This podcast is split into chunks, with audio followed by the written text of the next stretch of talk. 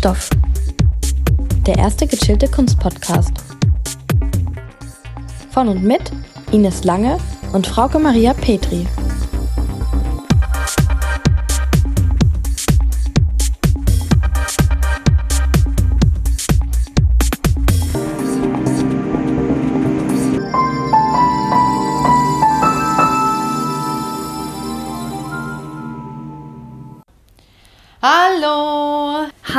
Zusammen und herzlich willkommen zu einer neuen Ausgabe von Kunststoff. Ja, und als allererstes wollen wir mal kurz nochmal auf die letzte Folge zu IYY eingehen. Und zwar hat uns da eine Nachricht erreicht auf Instagram, über die wir uns unglaublich gefreut haben. Und zwar von Glorious Fatal. Und ähm, sie hat uns einen ganz netten Fun Fact noch berichtet, den wir mit euch teilen wollten. Und zwar geht es um das Werk mit den Sonnenblumenkernen. Und zwar schreibt. Sunflower Seeds. Genau, und zwar schreibt sie. In, der vorher in vorherigen Ausstellungen haben viele Besucher die Seeds geklaut, also einfach mitgenommen. Bei den neuen Ausstellungen wurden die neuen Samen gewogen und der Ausstellungsort muss jetzt für abhanden gekommene Samen zahlen. Ja, das glaube ich aber, weil ich war ja auch vor Ort und es haben sich extrem viele Leute da ganz interessiert runtergebeugt und als ich da war, ist tatsächlich auch irgendjemand reingerannt das war aber sofort, da war sofort jemand da, der diesen Haufen wieder hingeschlichtet hat, dass es passt. Also. Ja, aber ehrlich gesagt, ich würde es glaube ich auch machen. Stell dir vor, du hast zu Hause eine Sonnenblume, die von Hyperwise Kunstwerk stammt. Ja, eben. Also kann man irgendwie verstehen, ne? Aber. Ähm, Vielleicht findet man die dann irgendwann auf Ebay wieder. Ja, das kann gut sein. Für ganz viel Geld. genau. So, aber heute geht es um Emil Nolde. Richtig. Ich möchte nämlich gleich mit noch einem relativ aktuellen Ereignis einsteigen, warum der vielleicht in letzter Zeit öfter auch mal in der Presse war, dieser Name gefallen ist. Anfang April dieses Jahres ähm, gab es eben die Diskussion und dann eben auch die Umsetzung tatsächlich, dass zwei Bilder von ihm, die im Kanzleramt in Berlin hängen, abgenommen wurden. Da handelt es sich um ein Gemälde, auf dem ein Becher zu sehen ist und das andere Bild ein Blumengarten, also relativ scheinbar, sage ich jetzt mal, harmlose Symboliken, die da sind. Und Grund dafür ähm, ist nämlich folgender. Zum einen ist es nämlich so, und das hatten wir ja auch schon in den Stories angekündigt, es geht um Emil Nolde, der sehr kritisch zu beurteilen ist, wenn man ihn auch kunsthistorisch behandeln will, denn er war Nationalsozialist. Aber auf der anderen Seite wurde er eben nach dem Krieg eher als ja verfolgter Künstler repräsentiert. Und diese Differenz hat man nun schließlich aufgedeckt und deswegen will man natürlich nicht mehr, dass so ein Künstler oder Bilder von so einem Künstler repräsentativ im Kanzleramt hängen. Der zweite Grund. Schon auch echt fatal. Ja, also wirklich. Und es ist eigentlich Wahnsinn, dass die bis vor kurzem da noch hingen. Mhm. Und eben nicht in einem, sag ich mal, musealen Ort mit Aufklärung, was hat es mit diesen Bildern und diesem Künstler auf sich, ne? Ist ja nochmal ein anderer ja. Kontext. Aber zum Kontext, genau, es gibt nämlich was, vielleicht, wahrscheinlich, so habe ich gelesen, noch einen zweiten Grund, warum diese Bilder jetzt gerade auch jetzt oder seit Anfang April April dort nicht mehr hängen. Nämlich gibt es aktuell eine Ausstellung in Berlin zu Emil Nolde und Frauke war zufällig in dieser Ausstellung. Ja, ich hoffe, dass es die ist, weil es ist die einzige, die ich finden konnte. Ja, ich schätze mal schon. Wir möchten jetzt eben in den folgenden Minuten ein bisschen über Emil Nold reden, aber uns ist ganz wichtig, da wir eben auch darüber jetzt sprechen und das irgendwie nicht schriftlich machen, es sind natürlich, wenn man über den Nationalsozialismus redet, einige Begriffe, die verwendet werden, die wir aber natürlich nicht so vertreten. Zum Beispiel das Wort entartete Kunst. Natürlich empfinden wir selbst diese Kunst nicht als entartet, aber uns war das einfach wichtig, zu Anfang das nochmal auf jeden Fall auch zu sagen, weil Anführungszeichen sich beim Sprechen schlecht übertragen lassen. Richtig. Also wir sind da keineswegs dieser politischen Gesinnung einzuordnen. So, und diese Ausstellung heißt Emil Nolde, eine deutsche Legende der Künstler im Nationalsozialismus. So, Irgendwas in, irgendwas in Anführungszeichen? Nö, oder? nix. Nee. Und das fand ich schon ein bisschen gewagt, weil eigentlich ist Kern der Ausstellung etwas anderes. Das, da kommen wir nachher noch drauf. Die Ausstellung läuft auf jeden Fall erstmal die Hard Facts bis zum 15. September im Hamburger Bahnhof in Berlin. Das ist ein Museum für zeitgenössische Kunst. Das also ist eines meiner Lieblingsmuseen hier. Und das macht jetzt, sag ich mal, ausnahmsweise diese Ausstellung über einen modernen Künstler. Und man zahlt 8 Euro für die Sonderausstellung, ermäßigt 4 Euro, kann aber auch ein Gesamtticket kaufen von 14 Euro. Und ganz wichtig bei dieser Ausstellung, man muss online am besten vorher schon Zeitkarten kaufen. Okay. Alle halbe Stunde kann man da sich einen Einlassspot reservieren. Das sind halb Also du kriegst dann einen, Ja. einen Slot und zu der Zeit darfst du nur rein. richtig. Davor und danach kommst du gar nicht rein. Nein, du kriegst eine Ah, okay. zugeteilte Zeit und es wird am Eingang wird nicht mal ein großes Ticket kontrolliert, sondern tatsächlich diese Zeitkarte. Okay, Ja. interessant. Gut zu wissen. Genau, und es sind halbstündige Slots, immer zur vollen und halben Stunde. Und wenn man das im Voraus macht, funktioniert es einmal frei. Und mittlerweile ist der Run auch nicht mehr so groß. Also am Eröffnungswochenende gab es ja eine riesen Schlange. Aber mittlerweile kannst du in einer Stunde danach rein. Okay. Und ich war geschlagene eineinhalb Stunden in der Ausstellung und die war relativ gut besucht, aber noch nicht so, dass man sich gedrängt gefühlt hat. Also ich fand es ganz okay. So, und ganz allgemein zur Ausstellung, also die ist in einem total komisch, das habe ich noch nie erlebt, in einem abgeschlossenen Raum. Also die Tür ist zu. Oh, okay. Aha. Und empfangen wirst du von einem kleinen Infotext und der ist ein bisschen holter die Polter. Also drunter steht, es ist der berühmteste, entartete, in Anführungszeichen, Künstler. Und während des Nationalsozialismus wurde von niemandem so viel beschlagnahmt wie von ihm. Okay. Und niemand wurde so diffamiert in der Propaganda- und Wanderausstellung 1937 in München wie er. Und dann wird auch noch der Kunstkritiker Adolf Behne 1957 zitiert. Er ist der entartete Entartete. Okay. So, Also, das ist der erste das ist der erste Eindruck, den man quasi kriegt, wenn man in diese Ausstellung geht. Und wir haben es ja vorhin schon gesagt, also er war ja Antisemit, Nationalsozialist. Richtig. Okay, interessant. Also es ist ein bisschen ein gewagter Ja. Einstieg und dann kommt aktuell in dieser Ausstellung, ganz, ganz toll, werden 100 Originale gezeigt. Und es ist irgendwie die zweite Retrospektive über sein Gesamtwerk. So, und dann kommt der Kernpunkt der Ausstellung im letzten Teil. Und ich weiß immer nicht, wie viele Leute so einen Anfangstext durchhalten. Ja, stimmt. Der Teaser macht's, ne? Ja, und da steht jetzt, der Kernpunkt der Ausstellung ist, wie er selbst und die kunsthistorische Rezeption nach dem Zweiten Weltkrieg einen Nolde-Mythos aufgebaut haben und ihn selbst als NS-Opfer darstellt. Okay.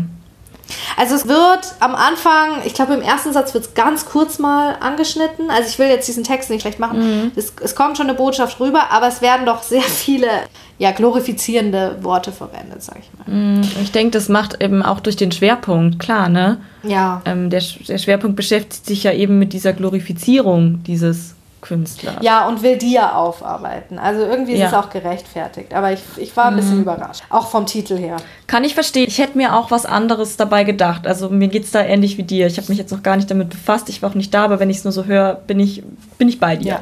So, und dann kommst du in diesen Raum rein und du kommst in so eine super dunkle, indirekte Beleuchtungssituation.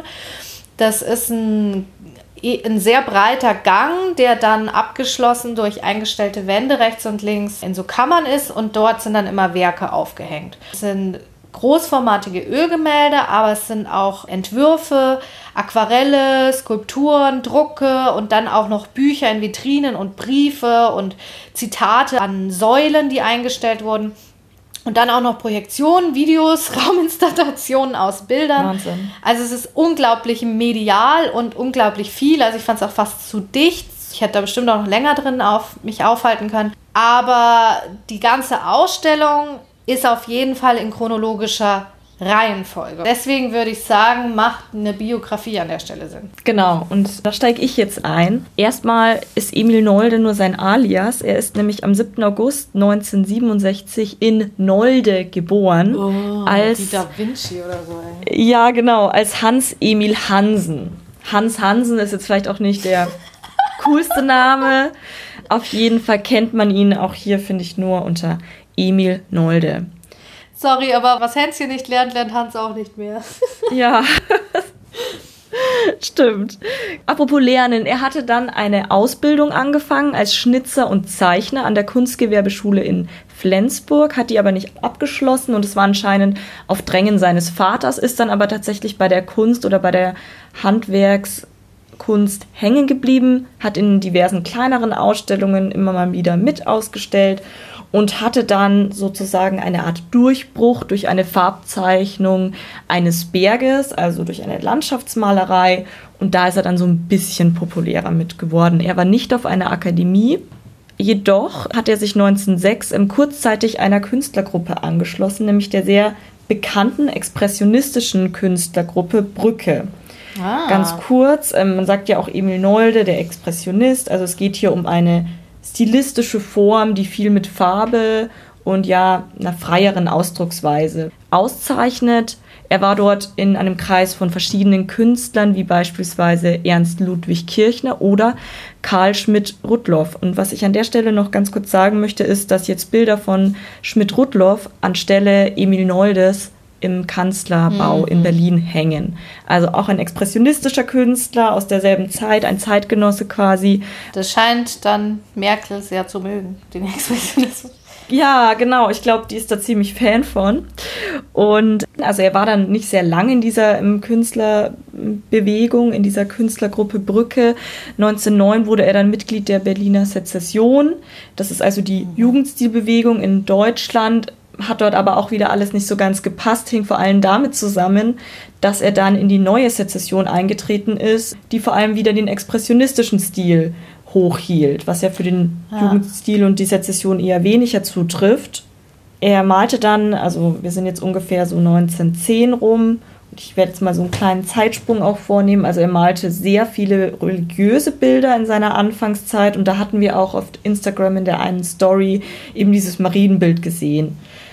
Und er war dann auch längere Zeit in Berlin, zog dann aber später wieder aufs Land und heiratete auch Ada und mhm. er malte ganz viele Gemälde, Aquarelle ähm, und auch Radierungen. Also er war jetzt nicht nur reiner Ölgemäldemaler. Ja, so verging quasi die Zeit in seinem Malerdasein und wir wissen alle, was kommt. Ähm, 1930er Jahre geht es dann los und das Dritte Reich, der Nationalsozialismus kommt. Und jetzt möchte ich einen kleinen Sprung machen und zwar ungefähr in das Jahr 1933. Es geht jetzt hierum, dass sich natürlich der Nationalsozialismus auch durch Propaganda durchsetzen wollte und noch weiter die Bevölkerung eben auch überzeugen wollte. Taten sich jetzt zwei Lager auf. Also es gab nämlich durchaus Befürworter in den Reihen der Nationalsozialisten, die expressionistische Kunst oder ich sag mal Kunst, die eigentlich nicht dem Idealen der Nazi-Kunst entsprachen, die die gern gefördert hätten oder auch gerne ausgestellt hätten.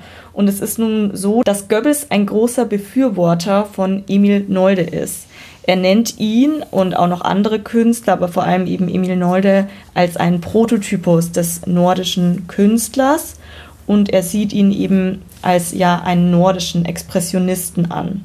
Jetzt ja. ist es auch so, wir hatten es schon gesagt, Emil Nolde war auch Mitglied in der NSDAP und hatte ganz klar antisemitisches Gedankengut, hat sich auch anscheinend mal gegenüber Künstlerkollegen, die ähm, jüdisch waren, deswegen sehr negativ geäußert.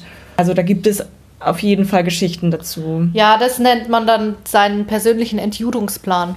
Das musst du mir vorstellen. Wahnsinn, ja. Also da habe ich mich auch so ein bisschen eingelesen und er hat das wirklich nicht nur so, war er halt auch Mitglied oder sowas. Nein, er so, so wie irgendwie auch in seiner Biografie, die dann irgendwie später nochmal zensiert wurde, gibt es da auf jeden Fall Beweise dafür, dass er das eben auch hatte, ja. dieses Gedankengut und davon auch überzeugt war. Trotzdem natürlich ein expressionistischer Künstler und es war dann eben so, dass eben auch eine Ausstellung von NS-Studenten in Berlin kam. Das war auch noch im Jahr 1933, die 30 deutsche Künstler zeigten. Und Emil Nolde war dort auch vertreten. Mhm. Ich hatte es aber schon angekündigt, nicht jeder Nationalsozialist war Fan von diesem Expressionismus, diesem nordischen Expressionismus. Und nach drei Tagen wurde diese Ausstellung geschlossen. Und es gab dann quasi unter den Nationalsozialisten einen Streit denn Adolf Hitler wandte sich zum Beispiel gegen diese expressionistische Kunst und klar auch gegen Emil Nolde. Und schließlich führte das dann auch dazu, dass 1941 auch ein Berufsverbot erteilt wurde an Emil Nolde.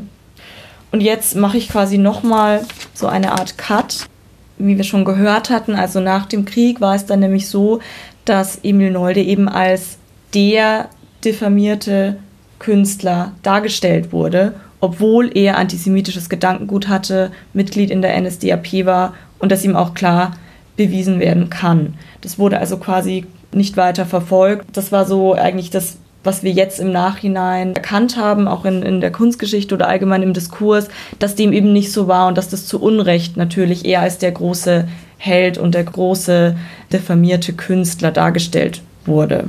Ja, das Opfer vor allen Dingen. Der hat sich ja voll in die Opferrolle reingespielt. Genau, und das hat er auch bewusst gemacht. Und ja, klar. Ähm, vielleicht nur noch kurz zur Vollendigung seiner Biografie. Also 1956 ist er dann gestorben. Also so lange aktiv konnte er sich da zwar jetzt nicht mehr dran beteiligen, aber der Samen war gesät, sage ich mal, und es war dann natürlich erstmal das Narrativ, das auch über ihn so verbreitet wurde. Und da hat er sich natürlich auch drum gekümmert, dass das so war. Ja, und vor allen Dingen, da würde ich jetzt direkt auch anschließen, weil das da ist ja die zweite Retrospektive seines Werks und die erste hat genau ein Jahr nach seinem Tod mhm. in der Stiftung Seebüll, was seine ehemalige Villa war, stattgefunden. Genau, das meinte ich vorhin mit der Zeit auf dem Land, die er war. Das war in dieser Villa. Und diese Retro erste Retrospektive, die hat auch einen Film rausgebracht und der ist heftigst. Also was der für Wortlaute ähm, fallen mhm. lässt, das ist absolute Reinwaschung. Das ist nur Reinwaschung, das kann man gar nicht anders sagen. Aber es gibt halt auch in der Ausstellung ein Video gegen Ende, das einmal diese Retrospektive wiedergibt und dann eben die aktuelle Ausstellung und wer die überhaupt gemacht hat und so weiter. Und da meldet sich der aktuelle Leiter dieser Stiftung, was heute ein das Nolde-Museum finanziert in der Villa. Mhm. Und die meinen, sie wissen auch selbst nicht, wie es überhaupt passiert sein konnte, dass sie 60 Jahre lang dieses Opferbild aufrechterhalten haben, auch in dem Museum. Krass, oder? Und das muss man sich mal vorstellen. Also es ist höchste Zeit, dass das jetzt ähm, aufgearbeitet wird. Ja. Und da wären wir jetzt auch schon bei der Ausstellung. So, ich möchte diese Ausstellung von vornherein trennen zwischen den Bildern, dem Kunstwerk und der Künstlerpersönlichkeit. Und zwar ganz knapp zu den Bildern, weil es ja in chronologischer Reihenfolge dargestellt ist. Am Anfang sieht man ein Selbstbildnis von ihm und von seiner Ehefrau Ada. Und die Ada hat sich wohl auch mal geäußert, dass er sich an Rembrandt orientiert hätte. Mhm. Und diese erinnern vom Stil tatsächlich eher an eine alte Meisterschule. Und dann wird das Werk radikal expressionistisch, wobei radikal ist für mich so ein bisschen schwer zu sagen, weil es ist jetzt nicht so, als wenn er sich nicht von realen Farben trennen würde. Er nimmt nur so eine krasse Leuchtkraft mhm. der Farben und auch oft nur eine für eine Fläche. Also er, er schraffiert nicht plastisch oder mischt nicht plastisch, sodass es, es irgendwie ist sehr malerisch, sehr monochrom und nicht ähm, richtig mit einer tiefen Wirkung. Ja, ja aber eine unglaubliche Leuchtkraft und Farbigkeit. Er, er verwendet auch keine Konturlinien mehr. Und die Gesichtsausdrücke von den Figuren sind eher abstrakt in dem Sinne, die sind aus mhm. wenigen Strichen und wirken eher stumm. Er wendet sich sehr, sehr lange den christlichen Themen zu und durch die vermehrte Kritik der Nazis schwenkt er dann irgendwann um auf Landschaften, Stillleben und später auch zum Beispiel nordische Themen wie die Wikinger. Mhm. Und tatsächlich negiert er komplett ab 1934 die christlichen Themen. Was irgendwie überraschend ist, weil man könnte ja denken, die christlichen Themen wären eigentlich auch für die Deutschen legitim, aber keine Ahnung. Mhm, aber ich denke, die Kirche hat ja noch mal eine andere Rolle gespielt. Also ja, es gab ja auch gerade in der Kirche Widerstand und vielleicht dann lieber doch sich auf ähm, das Nationalgut beziehen als auf ja, die Kirche. Ja. So, und ähm, es sind halt vor allen Dingen großformatige Ölgemälde mit zahlreichen Aquarellstudien. Und da wird dann auch irgendwann klar, dass er diese Studien mittels eines Projektors dann auf größere Leinwand übertragen hat und dann in Öl gemalt hat. Also ein relativ mhm. einfaches Verfahren mit der Technik, die möglich war. Und ich muss sagen, die Aquarelle sind der Hammer. Ich fand die so toll. Ich fand die wirklich gut. Die bewegen ja. einen einfach durch diese Farbigkeit und die sehen auch aus wie so ganz kleine Zeichnungen, wo er dann nochmal so ein bisschen mit Federtusche gearbeitet hat. Also überhaupt diese christlichen Werke finde ich auch toll. Die sind sehr expressiv. Und genau deswegen habe ich diese Trennung gemacht. Weil die Bilder sind toll, mhm. die Person ist, ich verwende das Wort jetzt nicht. So. Ja. Es beginnt tatsächlich mit einem biografischen Übersicht, wo mit keinem Wort NSDAP oder Goebbels-Feld, was ich sehr krass fand. Wahnsinn. Das finde ich auch krass. Und dann geht es damit los, also es gibt so einen Lokalbezug. Ähm, von 1929 bis 1933 gab es einen kompletten Nolde-Saal im Kronprinzenpalais der Nationalgalerie in Berlin. Also er war eigentlich schon in Museen angekommen und sehr groß gefeiert. Und dann gibt es einen Expressionistenstreit, wobei vor allen Dingen sein Gegner Max Liebermann ist. Mhm. In eigenen Worten fühlte er sich zu diesem Zeitpunkt von der jüdischen Kunstkritik boykottiert. Mhm. Und er meinte, dass echte Genies ja immer schon verkannt worden wären. Und er wäre natürlich ein solches Genie. Und er hat dann im Laufe seiner Arbeit diesen Entjudungsplan aufgestellt. Er hat auch schon relativ früh mit einer Autobiografie, 1931 hat er die publiziert, angefangen, wo er dann sein Werk und sein Leben vereint und wie aus diesem armen Bauernjunge ein Künstlergenie geworden ist. Und sehr pathetisch. Das Ding heißt Das eigene Leben. Da hat die Kreativität dann so ein bisschen geendet. Ein bisschen nachgelassen. Ja. Und im Laufe seines Entjudungsplans hat er dann auch zum Beispiel den Künstler, Malerkollegen Max Pechstein als Juden denunziert. Dummerweise war Max Pechstein und jetzt wieder Anführungszeichen rein arischer Herkunft. Und ja, dann ist er zunehmend aber unter die Kritik der Nazis gefallen. Und wie du ja schon gesagt hast, es gab Befürworter und es gab Gegner. Und der größte Gegner war Hitler. Und es war aber zeitlebens immer den, den er natürlich erreichen wollte, weil Hitler hatte über alles am Ende seine Hand. Mhm. Und dementsprechend wurde auch in kunstwissenschaftlichen Büchern, aber auch in Kinderlehrbüchern sehr viele Werke von ihm tatsächlich diffamiert. Und das vor allen Dingen, was immer wieder fällt, ist die Werke Die Sündnerin, dann Adam und Eva, das Werk ist direkt am Eingang zu sehen, dann die Kreuzigung, die ihn später berühmt gemacht hat, und reife Sonnenblumen. Mhm. Und relativ auffällig ist zum Beispiel in einem kunstwissenschaftlichen Buch liegt dann, also es sind ja auch Bücher ausgestellt, das Werk Adam und Eva von Nolde wird verglichen mit Dürers urdeutschem Werk von Adam und Eva. Und dann steht halt bei Adam und Eva von Nolde drunter grässlich wilde Gestalten, die der niedrigen Denkungsart jener Intellektuellen der Systemzeit entsprechen. Also es ist halt schon eine nationalsozialistische Propaganda. Ja, absolut. So, aber wie du gesagt hast, gab ja auch Befürworter und da zum Beispiel alle drei Museumsdirektoren von der Berliner Nationalgalerie waren pro Nolde und haben ihn dann eben angeraten, er solle doch die Motive wechseln und dann hat man lange versucht, noch Stillleben und Landschaften von ihm auszustellen, aber dann eben wieder Hitler No. Und 1937 war dann eben die Wander- und Propaganda-Ausstellung Entartete Kunst, die er in München angefangen hat. Und da wurde zum Beispiel sein Werk Jesu Christis Kreuzigung, ähm, das hatte er eigentlich an das Volkwang-Museum in Essen ausgeliehen und es wurde dann einfach beschlagnahmt von den Nationalsozialisten und ohne ihn irgendwie davon zu informieren, halt als Gotteslästerung in dieser Ausstellung gezeigt. Aber, und das ist relativ unbekannt, Nolde wehrte sich gegen diese Beschlagnahmung seiner Werke und weil er ja auch relativ gute Beziehungen hatte in diesen Kreisen, wurden seine Werke fast vollständig wieder abgenommen. Mhm. Und das ist ja sehr ausschlaggebend, weil das hatten andere Künstler nicht. Ja, das stimmt. Diesen Fall. Das stimmt. Nolde schrieb dann nochmal 1933 Jahre der Kämpfe, die dann eben diese Probleme mit dem Nationalsozialismus autobiografisch festhalten. Und dann bis zu seinem Berufsverbot 1941, muss man auch wissen, hat er tatsächlich noch am Kunstmarkt agiert. Also da wurde noch relativ viel mit seinen Werken gehandelt. Und bis zu seinem Berufsverbot ist er einer der bestverdiensten deutschen Künstler gewesen. Ja, das ist schon Wahnsinn, wenn man, also er ist da echt so ein, so ein total verrücktes Einzelbeispiel, weil wenn man denkt, viele Künstler mussten alles abgeben, was sie hatten eben weil sie jüdischer Herkunft waren und mussten fliehen. Und er hatte doch noch so eine Sonderstellung in gewisser Weise. Ja, definitiv. So, und dann hat er sich mit Berufsverbot in die Villa Seebühl zurückgezogen und da entsteht dann seine Serie, die heißt Ungemalte Bilder. Das sind verbotene heimlich gemalte Bilder, die zu Großteil aus Aquarellen, also Vorzeichnungen bestehen. Mhm.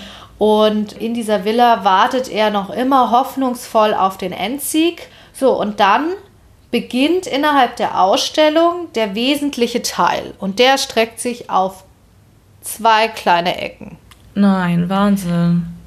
Ja. Das ist aber wenig. Und das ist wirklich nicht viel, weil also dieser Raum wird eine, also dieser Seebühl Galerie wird nochmal ein ganzer Raum gewidmet. Da wird es so reinszeniert, wie es damals dort gehangen hat mit den ganzen Bildern. Und die, die es nicht gibt, werden als, ähm, wie heißt es, als Kopien da ab, äh, aufgehangen. Und Reigeld noch irgendwie jetzt verschollen, keine Ahnung. Das wird noch sehr krass aufgearbeitet. Mhm. Und dann ist es halt, was dieser Historiker, der die Ausstellung konzipiert hat, der heißt Bernhard Fulda, also der hat ein ganzes Forschungsprojekt gemacht und dem sein Kernpunkt war ihm zu zeigen, wie Bild und Wort zusammenhängen und wie eben durch kunsthistorische Rezeption dieser Mythos aufgebaut werden konnte. Und in dem Teil werden dann in der Ausstellung halt wahnsinnig viele Texte gezeigt. Mhm. Ja, da ist halt zum Beispiel ein Entlastungszeugnis zu sehen, also amtlich bekundet, dass Nolde kein Nazi war. Und da wird halt als Argument gesagt, weil er in der Ausstellung der Art entarteten Kunst diffamiert wurde. Mhm. Das war halt der Kernpunkt. Und es geht so weit, dass er dann aber 1946 auch eine Ehrenprofessur bekommt. Und er sieht nach dem Zweiten Weltkrieg Hitler als sein, ja wahrscheinlich auch schon gegen Ende des Zweiten Weltkriegs, Hitler als seinen größten Feind. Ja. Aber er macht es halt, er leugnet damit nach dem Zweiten Weltkrieg einfach auch komplett seine Nazi-Vergangenheit mhm. und seine, seinen Antisemitismus und ja. alles.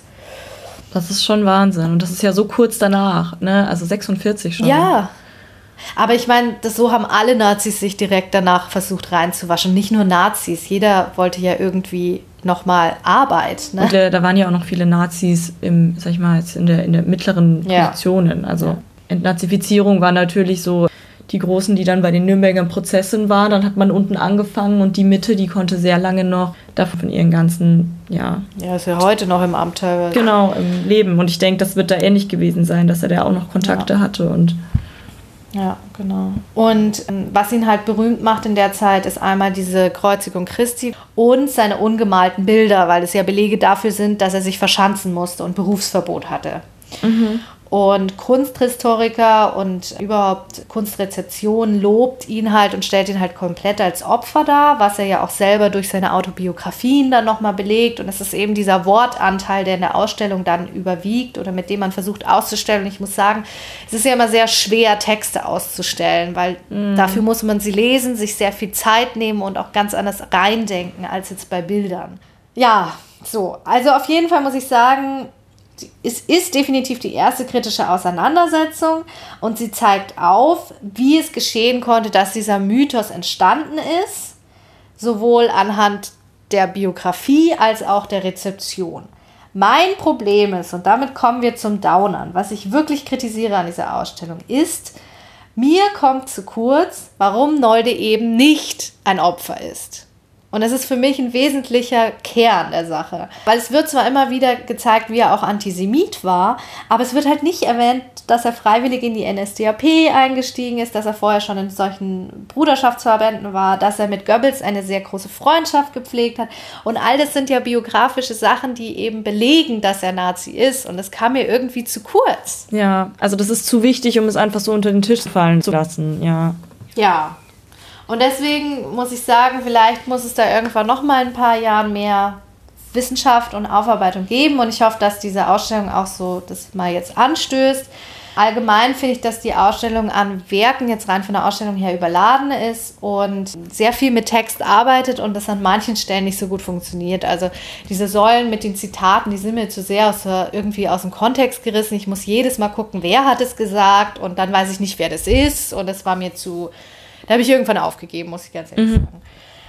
Aber, und deswegen meine Sache eben, es sind und bleiben unglaublich gute Bilder. Ja. Du kannst in diese Bildwelt eintauchen und es sind tolle Farben. Und allgemein muss ich sagen, dass diese Ausstellung merkt man schon ein Wahnsinnsforschungsprojekt und auch gut nachvollziehbar, wie es überhaupt möglich war, dass Nolde sich eine Opferrolle erarbeitet hat. Und wie gesagt, es ist ja auch toll, dass es diese Ausstellung jetzt gibt, weil es war jetzt höchste Zeit. Ja. Und mein kuratorisches Highlight, muss ich sagen, ist gewesen, es war, ich liebe ja, wenn man dann so Aha-Effekte hat, wo man merkt, boah, da hat sich jemand echt Gedanken gemacht. Und zwar dieses Übertragen der Bilder mit den Projektoren. Da war ein Originalmodell eines solchen Projektors vorhanden. Und dann wurde von oben drüber mit einem digitalen Projektor diese ungemalten Bilder gezeigt. Okay. Aber No-Go, Ja. liebes Museum. also wie gesagt, ich liebe den Hamburger Bahnhof. Aber wenn man dann im Museumsshop plötzlich wieder nur Merchandising verkauft und sich nicht mal Gedanken darüber macht, weil plötzlich kann man dann Bücher kaufen wie Nolde für Kinder und Mein Blumengarten. Und das ist natürlich alles viel zu viel wieder romantisiert und liebevoll, aber Ja, und auch ig ignoriert auch zum Teil. ja. Die Botschaft der Ausstellung nicht verstanden. Und vielleicht ist es auch wieder ein Beispiel dafür, dass alle Abteilungen im Museum zusammenarbeiten sollten. Und das gilt auch für den Museumsshop. Ja, krass. Ich muss noch ganz kurz was hinzufügen. Ich habe noch mal nachgeguckt. Ich hatte nämlich irgendwas im Kopf. Es gab eine Emil Nolde Retrospektive 2014 im Städel in Frankfurt. Ups, okay. Ähm, Da steht jetzt nicht viel dazu. Ich habe das nur gerade ganz kurz gegoogelt, aber es sind auch ähm, Leihgaben von der Nolde Stiftung Säbel gewesen anscheinend. Genau, also Sonderausstellung hier, das erste Mal seit 25 Jahren. Aber ich glaube, dass diese Ausstellung 2014 ein bisschen Grund dafür war, eben auch diese, diese andere Seite von Emil Nolde nochmal krasser aufzudecken. Aha. Okay, gut, dann haben sie halt wa- wahrscheinlich nur den Genau. Bogen geschlossen von der ersten Retrospektive Genau, bis jetzt. genau. Ja. Nur so, ich weiß jetzt auch nicht, aber 140 Bilder steht hier, also war anscheinend dann doch nochmal sogar ein Stück größer. Nur ganz kurz zur Ergänzung. ja. Was natürlich jetzt noch die Frage ist, und das hatten wir von Anfang an vor, kann man den Künstlern oder muss man Künstler und Werk, gerade wenn es um so etwas geht, kann man das trennen oder Ja. nicht? Das ist jetzt eine sehr, sehr gute Frage. Vielleicht gehen wir da nochmal zurück auf Merkel. Also die Frage ist ja, kann ein Nolde unkommentiert im Kanzleramt hängen? Ja. Und meiner Meinung nach nicht. Meiner Meinung nach auch nicht. Und ich denke, das ist ein Punkt, den wir am Anfang ganz kurz angesprochen hatten, nämlich die Kontextualisierung dieses Ganzen. Also ich finde, man kann Bilder natürlich zeigen, aber man muss sie auch dementsprechend kommentieren und eben auch das Kritische dahinter zeigen. Ja, aber es ist halt sau schwer, weil wenn ich jetzt einen Künstler habe, der Pädophiler war oder einen Künstler, der seine Modelle vergewaltigt hat, was zum Beispiel bei vielen Brückemalern der Ich Fall wollte gerade war. sagen, also Kirchner hat nicht umsonst immer ähm, Frauen gemalt, die wahnsinnig jung und kindlich aussehen. Das, das Ja, weil es waren Kinder waren. seine Modelle, ja. Oder jetzt gerade aktuell wird diskutiert, in Leipzig wird eine Ausstellung, wurde abgesagt, wieder zugesagt, weil einer der teilnehmenden Maler ist AfD-nah. Das sind halt, ist halt so Fragen, so kann ich Person und Künstler voneinander trennen? Oder muss Ja. ich das sogar, um die Kunst zu würdigen? Ja. Oder jetzt gerade noch ein Beispiel, Michael Jackson, da war jetzt ja auch diese Ja. Doku und gleichzeitig war ja auch die Ausstellung und Die ist auch noch am Laufen in Bonn. ist noch okay. Also ich, ich wusste jetzt nicht, ob sie noch ist, aber im, da stellt sich ja auch wieder die Frage. Also das geht ja weit über bildende Kunst, sondern Musik und auch andere Bereiche, die das eben betrifft. Oder jetzt ähm, sind wir vielleicht auch wieder bei diesem politischen Thema, was wir letztes Mal auch mit Ai Weiwei hatten, ne? Ja, vor allen Dingen, das Ding ist ja auch, das muss man ja auch sehen, die Kunstwelt, die Leute, die da mit am Zug sind, großteils sind linksliberal oder zumindest liberal, wollen aufklären und so weiter. Aber die Frage ist halt, ob zum Aufklären nicht auch dazu gehört, dass ich mal Meinungen zumindest ein bisschen Raum biete, die nicht allgemein in mein Weltbild passen. Oder zumindest sie so ausstelle, dass es eine Gegenüberstellung gibt. Ich denke, gerade der zweite Punkt ist eine gute Idee, wie man sowas machen könnte, solche Gegenüberstellungen. Also gerade zu dem Thema, das war, meine ich, auch 2014, war ich auch in einer kleineren Ausstellung in den Pinakotheken und da ging es eben auch darum, man hatte auf der einen Seite eben auch nationalsozialistische Kunst, wie eben auch von Adolf Ziegler, dem sogenannten Schamhaarmaler Adolf Hitlers, weil er immer sehr detailliert ähm, nackte Frauen gemalt hat, die dann irgendwie auch heroische ähm, deutsche Grazien darstellen sollten und dem gegenüber best- gestellt eben auch ähm, beispielsweise Werke von ähm, Otto Freundlich, der im KZ in Majdanek umgebracht wurde. Und ich denke, das ist eine Methode, dass man so eine Gegenüberstellung bietet, Aber gerade in dem Kontext muss man definitiv was an die Hand geben und die Message, die dadurch irgendwie auch, auch in die Außenwelt, jetzt nicht nur innerhalb Deutschlands projiziert wird, wenn man eben ein Emil Nolde im Kanzleramt, also dem Regierungsgebäude, hängen hat. Das ist natürlich, also meiner Meinung nach kann man das nicht unkommentiert lassen. Meiner Meinung nach auch nicht, aber ich bin super oft im Moment auf die Themen gestoßen, weil es geht auch zum Beispiel um Kunst in der DDR, wo dann auch der Direktor der Kunsthalle Rostock zum Beispiel gesagt hat, man muss anfangen, die Kunst auch wieder Kunst sein zu lassen mhm. und die Werke auf sich wirken lassen. Und ich meine, wir plädieren ja in der Kunstvermittlung auch darauf, einfach mal wieder sagen zu dürfen, mir gefällt die Kunst oder ich finde es echt blöd. Mir, ich kann nichts damit anfangen. Ja. Und nicht immer versuchen, tot zu interpretieren und zu kontextualisieren. Mhm. Es ist halt ein super schweres Thema, weil ich, ich kann es jetzt nur für mich persönlich sagen, bei Nolde, wenn ich die Werke genießen will, dann muss ich sie komplett von seiner Person trennen, weil ich halt nicht viel von ihm. Mhm.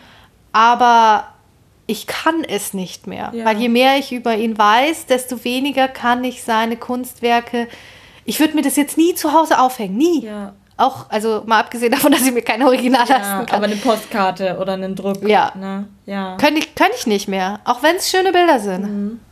Ja, also es ist auch, finde ich, eine wahnsinnig schwierige Frage. Und ich habe da für mich jetzt auch noch keine richtige Antwort gefunden. Denn, wie du sagst, auf der anderen Seite kann man es ja gar nicht mehr. Weil man eben auch schon das hat. Und ich bin ja eigentlich ein wahnsinnig großer Verfechter davon, dass man sagt, man lässt den Autor erstmal raus, hm. aber eben nur erstmal. Ne? Ja. Ja, aber das ist wie alles im Leben. Je mehr du weißt, desto weniger gefällt dir. Hm. Das ist einfach wie, worauf auch veganes Leben und Zero Waste und alles beruht. Am besten man bleibt dumm und dann lebt sich's leichter. Ja.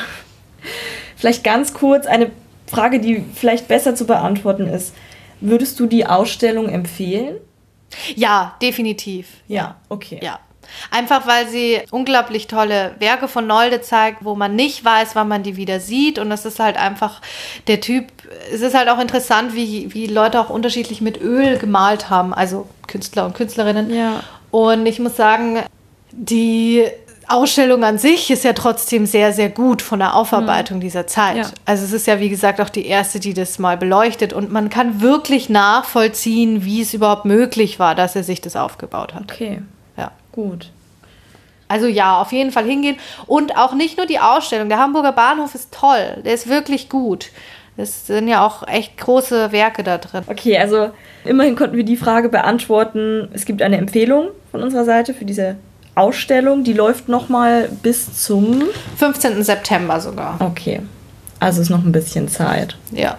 Genau. Und weil wir gerade bei Berlin sind und es wahrscheinlich auch verlassen, thematisch möchte ich hier auch nochmal Gropius Bau empfehlen. Und mein persönlicher Favorit sind da noch das Naturkundemuseum und das Museum für Technik. Und beim Museum für Technik, auf jeden Fall Spektrum, weil da versteht man mal Physik durch Partizipation. Okay. Da kann man wirklich Flaschen, Zug und so weiter selbst mit eigenem Gewicht erkunden und ich liebe einfach so spielerische Museen. Deswegen, wer in Berlin ist, das sind meine Top-Museumsempfehlungen. Ja, und apropos spielerische Museen, in Leipzig, meine ich, wird es auch was Spielerisches geben, worauf wir nächste Folge ja. eingehen möchten. Und vor allen Dingen das Thema Partizipation werden wir da auch wieder anschauen. Genau, also wir haben nochmal für die nächste Folge eine Ausstellung geplant, in die Frauke gehen wird. Und genau, bis dahin hoffen wir, dass wir euch unterhalten konnten, dass ihr was gelernt habt, dass ihr Spaß hattet und ja, verabschieden uns, meine ich schon. Ja. Sind wir schon durch. Genau, deswegen sagen wir Tschüss und bis dahin viel Spaß mit der Kunst. Tschüss. Tschüss. Kunststoff. Sponsored by nobody. Because nobody's perfect.